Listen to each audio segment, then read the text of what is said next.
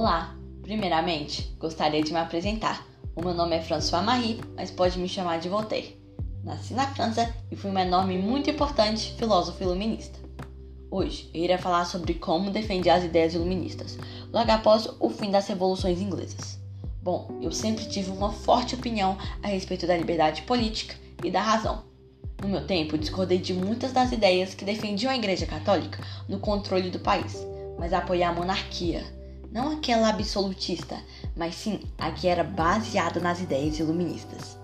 Defendi e expressei minhas ideias muito claramente durante toda a minha vida, o que me levou a ser exilado do meu próprio país, a França, e como consequência tive que passar dois anos da minha vida na Inglaterra.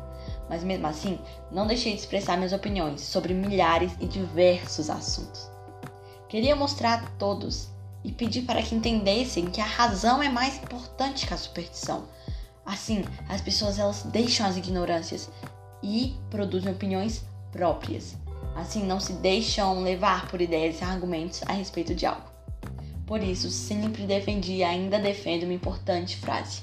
Penso que seja a mais importante que já construí durante todos os meus estudos e reflexões. É a seguinte: não concordo com uma só palavra do que dizeis, mas defenderei até a morte o vosso direito de dizê-las. Forte, né? Basicamente, quis defender a nossa liberdade de expressão.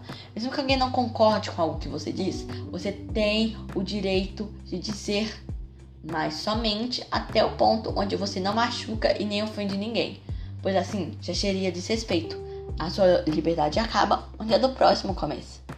Estou vendo que a minha opinião formulada há muitos anos atrás está sendo muito utilizada nos tempos atuais. Algumas pessoas sabem que eu fui um dos pioneiristas ao defender essas ideias.